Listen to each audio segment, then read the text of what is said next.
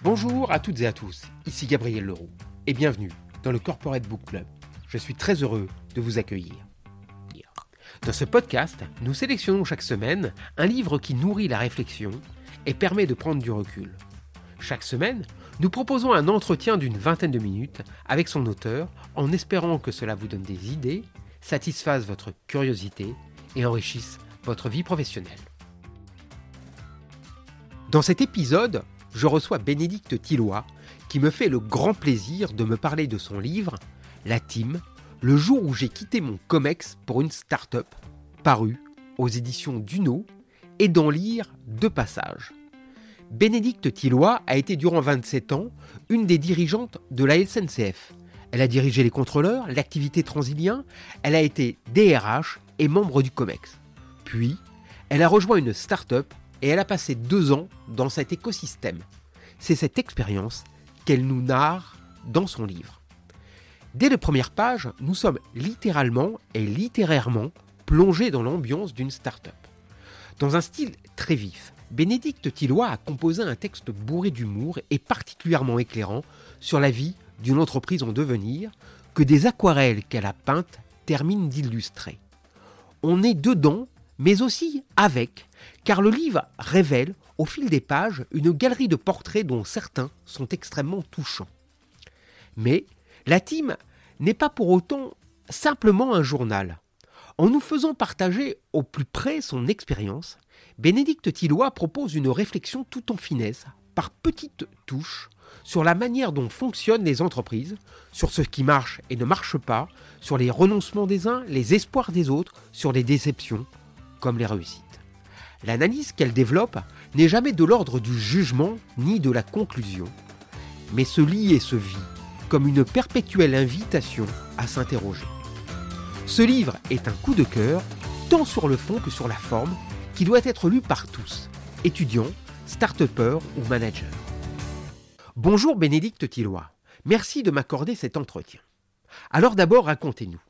Vous étiez une des dirigeantes d'un grand groupe, la SNCF, membre du COMEX, et du jour au lendemain presque, vous abandonnez tout pour débarquer dans une start-up, la team dans votre livre, School Lab dans le monde moins littéraire.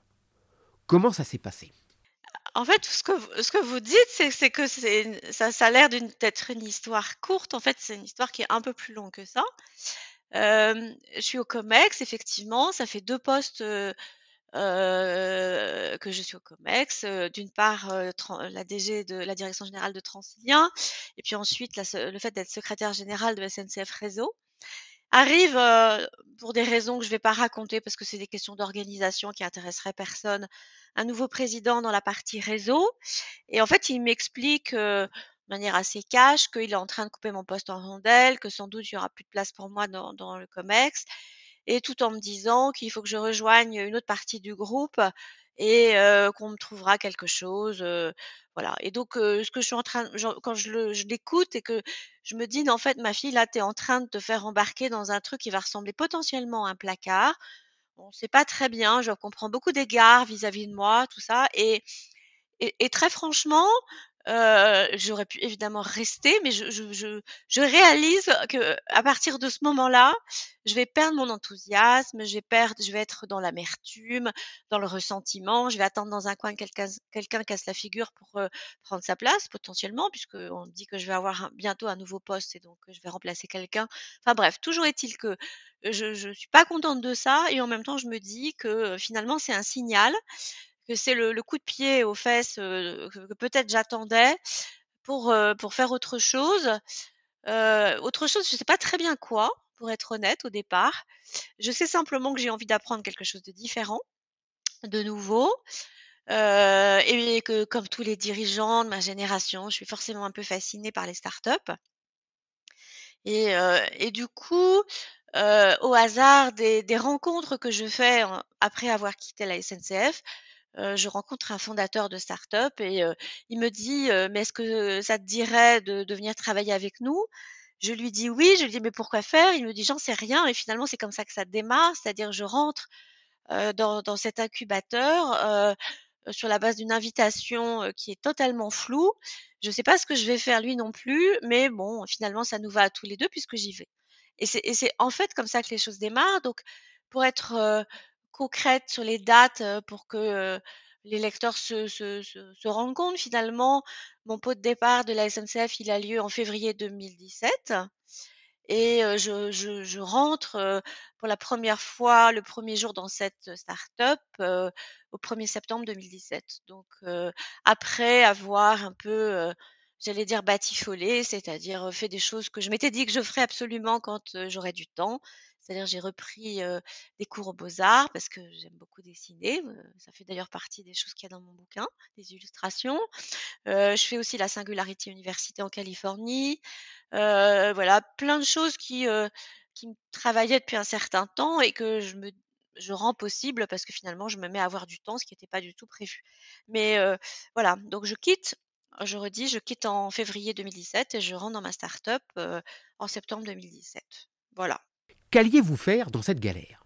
C'est ce que j'ai envie de vous demander, mais c'est aussi ce qu'on se demande en vous lisant au début. On sent le changement de monde, c'est assez radical, et vous le dites d'emblée, j'avais l'impression de m'installer au milieu de mes gosses. C'était quoi le but? Une nouvelle expérience? Vous vouliez voir si vous étiez aussi innovante que vous le pensiez? En fait, il y avait plusieurs choses. Euh, j'avais en tête de démontrer que peut-être qu'on allait me ranger dans la case vieille sage et que j'étais ni vieille ni sage. Euh, deuxio, euh, le fait que je sais que j'apprends en m'immergeant dans un univers, c'est-à-dire j'ai besoin de m'imprégner euh, de l'univers dans le que, je veux apprendre ou que je veux découvrir, euh, et que le meilleur moyen de le faire, en fait, c'est de vivre au milieu des gens. Et ça, ça a toujours été euh, un moyen pour moi de découvrir mon univers. Hein. Je l'ai fait quand j'ai dirigé les contrôleurs de la SNCF pendant six ans. je pense que j'ai passé toute ma vie dans les trains avec eux. quand j'ai dû faire du, j'étais responsable des relations sociales à un moment donné, enfin pour le compte justement des, des contrôleurs, j'étais allée rencontrer les dirigeants de la CGT à la CGT. J'ai besoin en fait d'aller au, sein de l'environnement que j'ai envie de découvrir. Donc ça, c'était important pour moi de ne pas découvrir les startups de l'extérieur, mais bien de l'intérieur. Et, très franchement, je m'attendais pas à ce que ce soit aussi décapant, aussi différent, aussi challengeant que ça l'a été, parce que finalement, dans cette histoire, il y a, trois, trois changements qui se font à la fois. premier changement, bah, la grande structure à la toute petite. Deuxième changement, euh, bah, mon âge, à l'époque, j'ai 57 ans et euh, ils ont en moyenne entre 25 et 30 ans.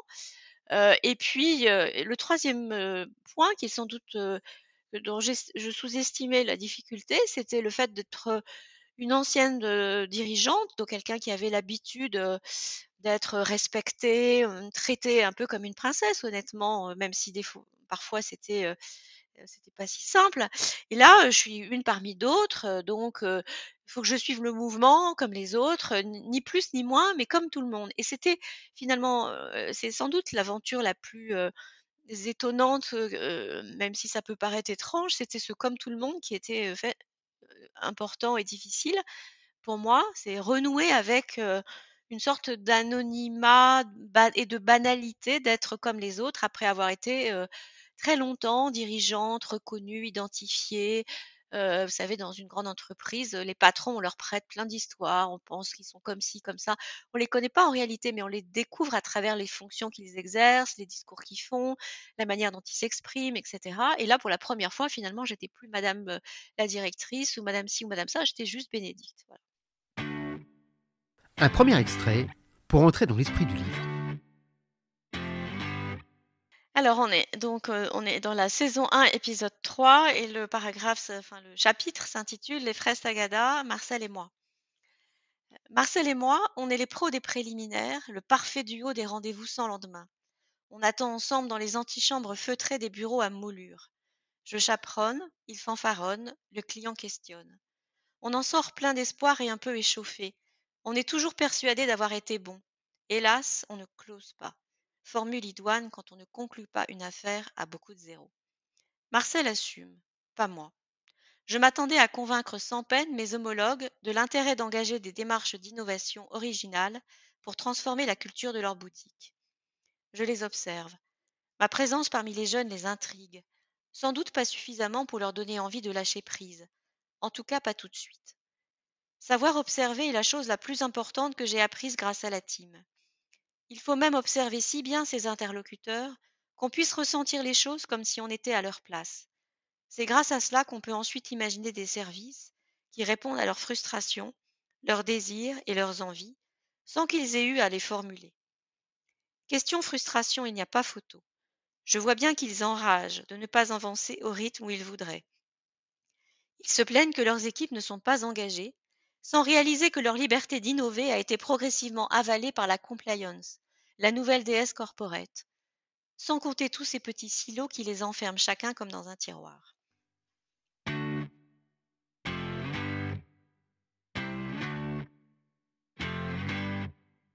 La caillasse. Voilà un mot qui revient d'un bout à l'autre de votre livre, c'est-à-dire l'argent. Et on sent quand même que c'est presque l'essentiel ou pas loin.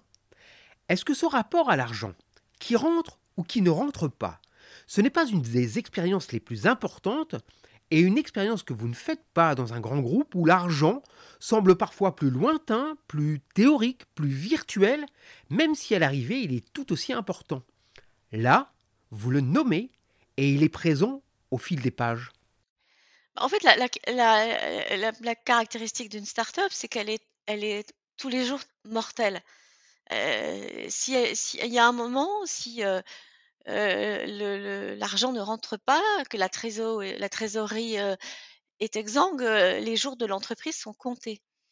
Et, on, s'en rend très vite compte quand on travaille au milieu d'une équipe.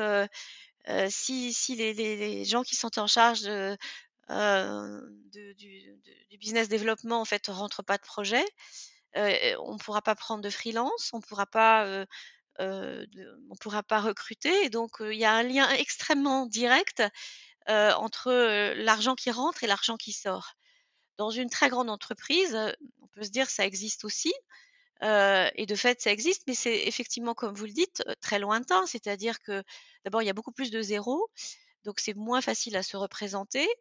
Et entre guillemets, il y a des directeurs financiers qui s'en occupent d'un côté, pendant que les directeurs commerciaux s'en occupent de l'autre. Mais les liens sont pas forcément aussi faciles à faire.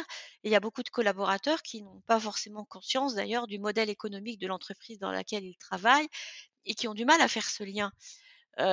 quand je dirigeais Transilien, le, le, sujet, c'est enfin les recettes de Transilien, qu'elles soient directes ou indirectes, c'est 3 milliards d'euros. Là, on, travaillait sur, sur du 30 000, euh, euros la mission. Enfin, on est sur des, des, ordres de grandeur qui n'ont strictement rien à voir, mais qui sont beaucoup plus, beaucoup plus faciles à appréhender. Et on voit très bien le lien entre l'argent qui rentre et, et, la pérennité de l'entreprise. Et donc, c'est vrai que j'en ai un peu fait un running gag dans, dans le livre. Alors, dans la team, on disait pas la caillasse, on disait la tunasse, mais c'est à peu près la même chose. Et donc, je me suis amusée. Moi, je disais la caillasse, et donc c'est comme ça que j'ai, c'est pour ça que j'ai utilisé, utilisé ce terme. Mais franchement, ce, ce, ce, j'ai vraiment voulu montrer que le rythme d'une start-up, il est vraiment organisé autour de ce cycle de l'argent qui rentre ou qui rentre pas. Et puisque on en parle, la première partie c'est avant la levée de fonds, la deuxième c'est après. Et le fait que des investisseurs nouveaux arrivent et qu'ils amènent en fait de l'argent extérieur au business, ça fait changer la nature de, l'entreprise, mais c'est encore une encore une autre présentation de la caillasse. Donc oui, moi ça m'a marqué quelque part ça m'a redonné une vision beaucoup plus organique, naturelle de, du lien qu'il y a entre euh, les dépenses qu'on fait et euh, les recettes qu'on peut obtenir de la part des clients. Je trouve que c'est sain, en fait, de refaire cette expérience. Poursuivons avec un second extrait. On est dans la saison 1, euh, toujours, épisode 11, qui s'intitule Last but not least. mais de quoi parle-t-il? Des messieurs à l'air important hochent la tête avec conviction Vérifient leur disponibilité, semble-t-il, en tout cas c'est l'impression qu'ils donnent, à les voir échanger avec leur smartphone. On voit peu de dames, sauf une ou deux qu'on a d'ailleurs reconnues. On échange quelques banalités avec les visiteurs qui sortent et qui entrent, comme pour confirmer leurs bonnes impressions, compressant à leur bonjour enjoué.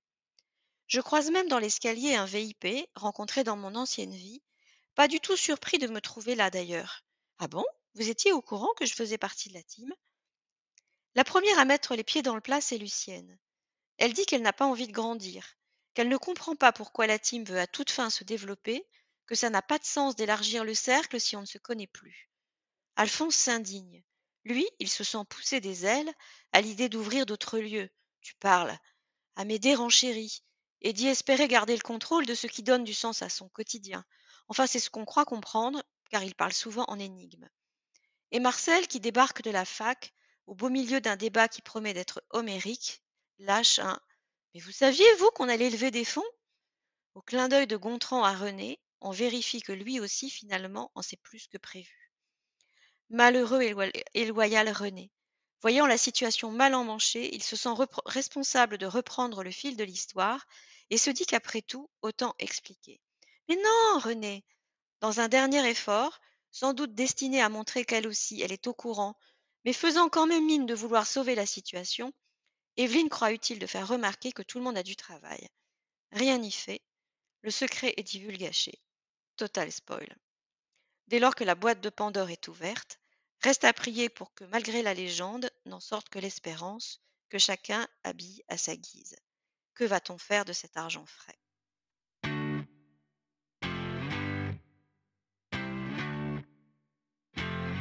Dans l'extrait qu'on vient d'entendre, on est à la fin de la saison 1, donc de la première année, car on ne divulgachera pas la saison 2, bien sûr. Et la question qui se pose est celle du développement. Toute la première période a été assez heureuse, pour vous, mais aussi pour tout le monde. Et quand vient la question du développement de la société, et notamment des levées de fonds, c'est comme une ombre qui apparaît, ou du moins c'est le moment où naissent beaucoup d'interrogations. Il y a celles et ceux qui se demandent pourquoi l'entreprise doit à tout prix se développer, et d'autres qui veulent conquérir le monde. Ça reste néanmoins assez cool. Mais est-ce qu'on ne voit pas forcément la difficulté d'une start-up lorsqu'elle doit être moins start et plus up? Oui, oui, c'est exactement ça. Merci, c'est bien formulé dans votre question. Euh, J'avais pas pensé au start et puis au up, c'est tout à fait juste. Euh, il y a euh, à un moment donné, c'est comme si quand le projet devient du business, c'est comme s'il vous échappait d'une certaine manière. C'est-à-dire les, premiers, les pionniers, ils savent pourquoi ils sont là, ils se connaissent tous, ils connaissent leurs défauts, leurs qualités, ils sont là parce qu'en fait le projet les, les, les, intéresse, il y a des valeurs communes, il y a, il y a une raison d'être qui a été partagée, ils se connaissent tous, euh, les galères ils les ont partagées, donc euh, ils ont confiance les uns dans les autres, etc. Et puis au moment où l'entreprise grandit, forcément, il y a plein de nouveaux qui arrivent et les, nouveaux arrivent plus vite que leur capacité d'intégration. on finit par ne plus se connaître. Et, donc, bah, la confiance du départ, elle peut être un peu, elle peut être un peu attaquée. Il y a des opportunités de business qui se présentent, qui peuvent être plus ou moins en rapport avec la raison d'être de l'entreprise. Et tout ceci n'étant pas formulé, explicité, parce que la culture de management n'est pas établie, eh ben, on, se retrouve un peu avec ce qui peut en fait ternir la réputation des grandes entreprises, c'est-à-dire le fait que les moyens vont passer devant la fin, que, que la raison d'être va être un peu perdue de vue, que on va mettre en place des process et donc on va plus plus, enfin, moins facilement collaborer, sans forcément que ça devienne, enfin, que ce soit machiavélique, hein, au contraire. Mais c'est qu'en fait, le système l'emporte sur le projet. Et, et, et, ça m'a, ça m'a frappé de, de, voir ça à l'œuvre. Et puis, ça m'a frappé aussi de, d'entendre des, des, jeunes, des jeunes collègues se poser la question de la croissance. Bah, finalement, à quoi ça sert de grandir si c'est pour être malheureux, enfin, pour faire court? Et, quand on est habitué à un grand groupe et qu'on sait à quel point c'est important d'avoir des phases de croissance pour accompagner le développement, les investissements et puis l'emploi, c'est des questions qui paraissent naïves mais qui sont intéressantes à se reposer. Et moi, je me suis vraiment re-questionnée sur ces sujets alors que j'allais dire de manière totalement, classique et facile. J'étais persuadée que tout ça était des évidences économiques et qu'elles ne méritaient même pas d'être questionnées. Et ça m'a fait du bien aussi de me questionner sur ces sujets. Et moi-même, j'ai ressenti, le fait que, le grandir, ça ça nous exposait à moins nous comprendre, et surtout dans un univers où finalement le le management n'était pas considéré. C'est-à-dire ça, ça m'a beaucoup, ça m'a beaucoup, frappée, parfois meurtrie, de m'apercevoir qu'un certain nombre de mes jeunes collègues considéraient que le management, c'était vraiment impossible, c'était une faute de goût, qu'il fallait pas avoir de chef, que c'était bien mieux de pas en avoir du tout, enfin bref. ma conviction, c'est l'inverse, hein, c'est-à-dire une entreprise ne grandit pas si, le management fait pas son boulot. d'abord parce que, le management, doit, être capable de donner des objectifs, de rendre de renvoyer de la reconnaissance, de soutenir les efforts, de donner la visibilité, de donner un cap, de faire grandir les gens. Enfin tout ça, c'est des choses positives qui doivent être faites. Parfois même d'ailleurs, il y a des décisions difficiles qui doivent être prises et qui ne peuvent pas être prises, dans le consensus. A le management est parfois impopulaire et et et j'allais dire tant pis, mais il faut qu'il exerce, ses responsabilités et qu'il prenne des décisions. Et donc ça m'a ça frappé de voir que, l'entreprise, elle pouvait en fait, courir de grands risques, en étant dans une phase de croissance aiguë, sans forcément être très à l'aise avec l'idée qu'il fallait la manager, C'est d'ailleurs une des raisons qui a fait que j'en suis partie parce que, je voyais ça comme une espèce d'arrivée, à toute vitesse et pour le coup, c'est mon expérience précédente m'a me rattrapé par la par les, comme des élastiques en me disant mais non mais ah mais il faut absolument s'occuper de ci de ça etc et, et à un moment donné où ben vous pouvez pas jouer le patron à la place du patron et donc voyant tout ça je me suis dit que je voulais pas non plus reproduire ce que j'avais pu ressentir dans ma vie d'avant c'est-à-dire de l'amertume, du ressentiment, etc. Donc j'ai un peu essayé et puis voyant que ce n'est pas complètement écouté ou compris, je me suis dit que c'était plus raisonnable en fait de ne pas les empoisonner avec ma mauvaise humeur. Si l'on regarde votre expérience dans son ensemble, deux choses m'ont marqué en vous lisant. J'ai d'abord eu le sentiment que finalement le fait d'aller vers une plus petite structure, ça vous a permis de prendre conscience encore plus de la richesse des individus. Vous en étiez consciente avant, mais c'est comme si les grandes sociétés, parce qu'elles vous noient dans des process, vous empêchent de vraiment vous pencher sur les personnes autour de vous. Et la seconde, c'est inversement, c'est que grande ou petite, une société est un collectif avec des moments et des règles obligées et que ce détour par une start-up vous a permis de retrouver le plaisir, mais aussi la valeur de quelque chose aussi important que le dialogue social. Oui, oui, enfin, c'est, vous, le, dites très bien. Euh, euh, c'est sûr que euh, j'ai beaucoup, j'étais très attentive dans ma vie, d'avant au fait que, on est on est dans une entreprise souvent d'abord une fonction qu'on exerce la fonction et que les gens nous connaissent à travers la fonction qu'on exerce. et forcément, on est aussi une personne et cette personne, elle habite plus ou moins la fonction quand on est, DRH, qu'on a beaucoup de de collaborateurs, dans son spectre, hein, quand, j'étais DRH de SNCF Réseau, c'était 50 000 personnes, donc c'est beaucoup de monde. On peut avoir tendance à, ne voir que les grands volumes et donc forcément on voit plus les personnes, même si personnellement j'ai toujours été intéressée par les gens.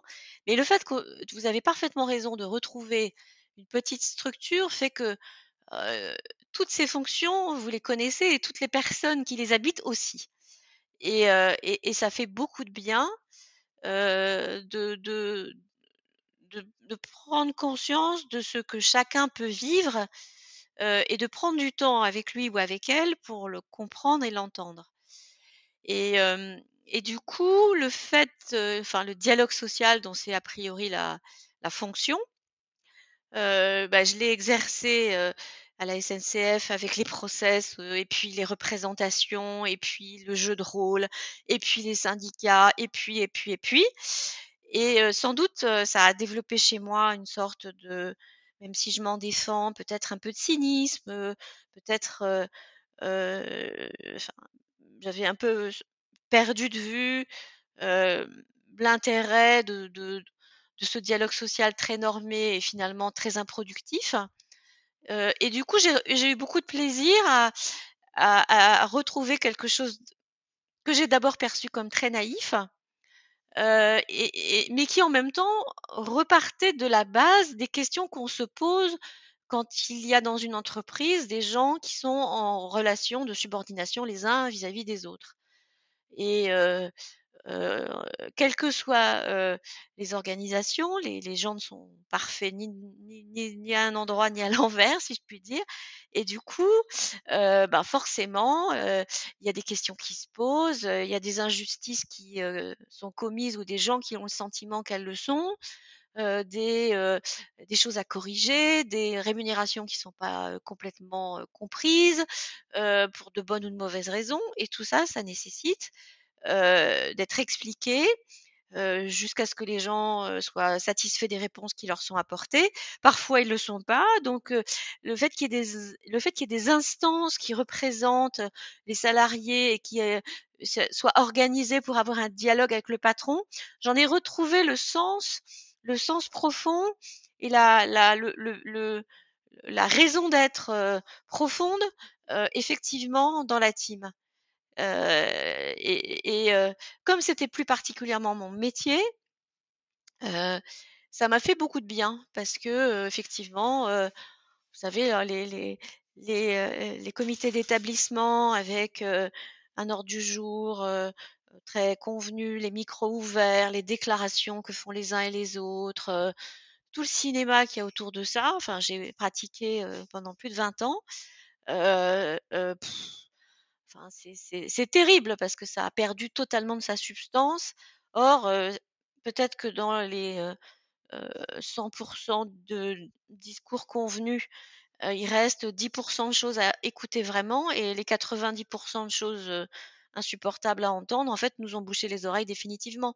Donc là, c'est intéressant de réécouter, de réentendre et de réentendre des choses qui ont vraiment du sens et se rendre compte qu'il y a des il peut y avoir des injustices commises, il y a des choses à corriger. En tout cas, ça vaut le coup de s'en parler.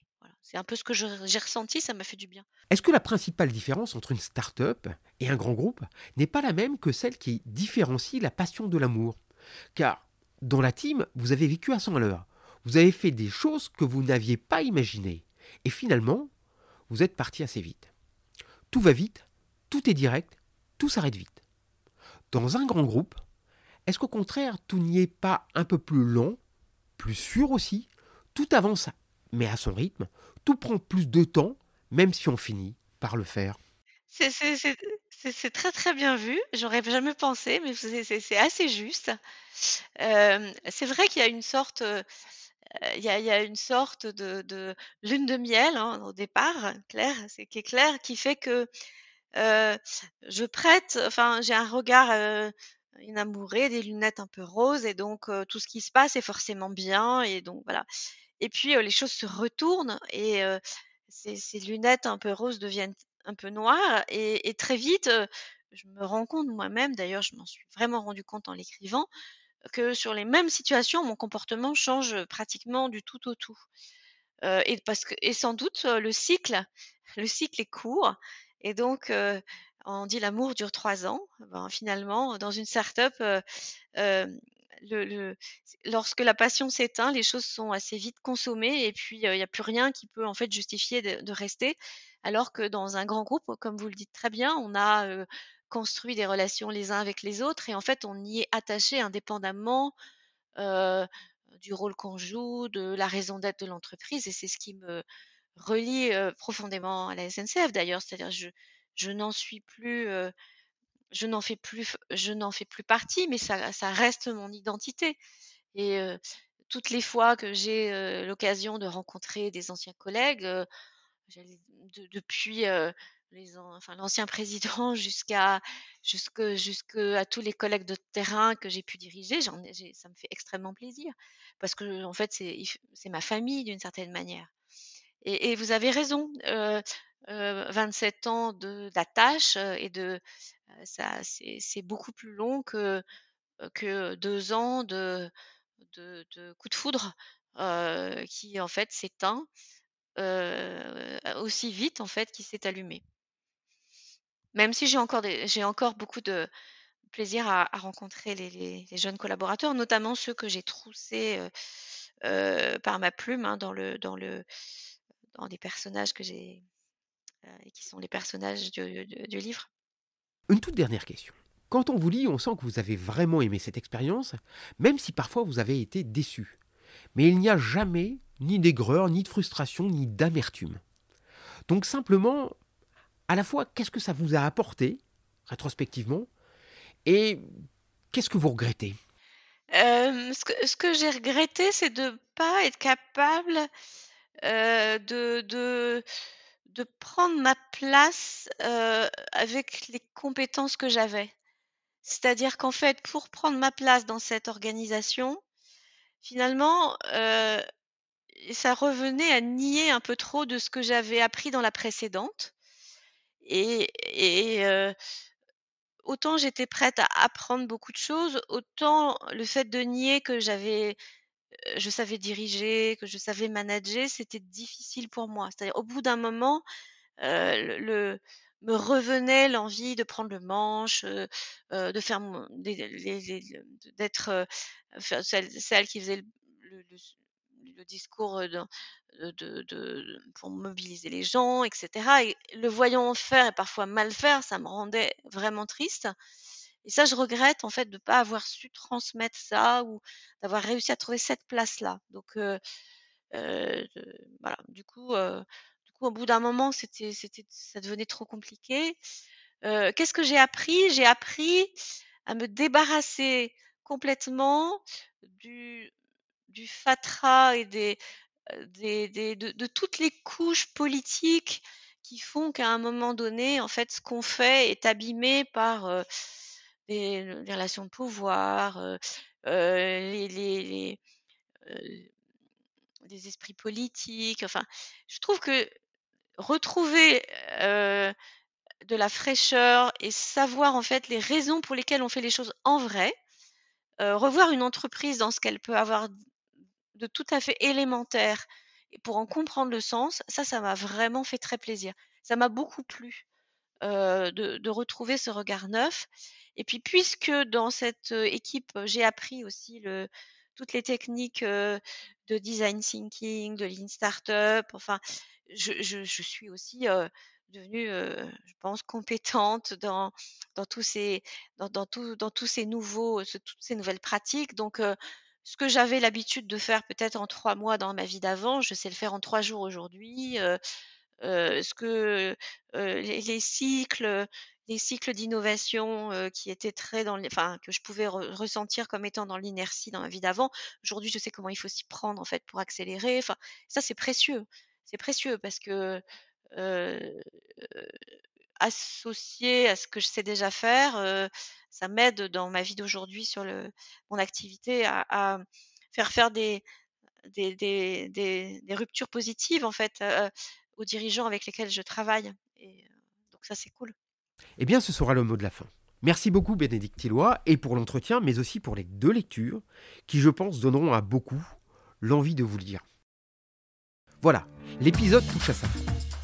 Je rappelle le titre du livre de mon invité, La Team, le jour où j'ai quitté mon COMEX pour une start-up, paru aux éditions du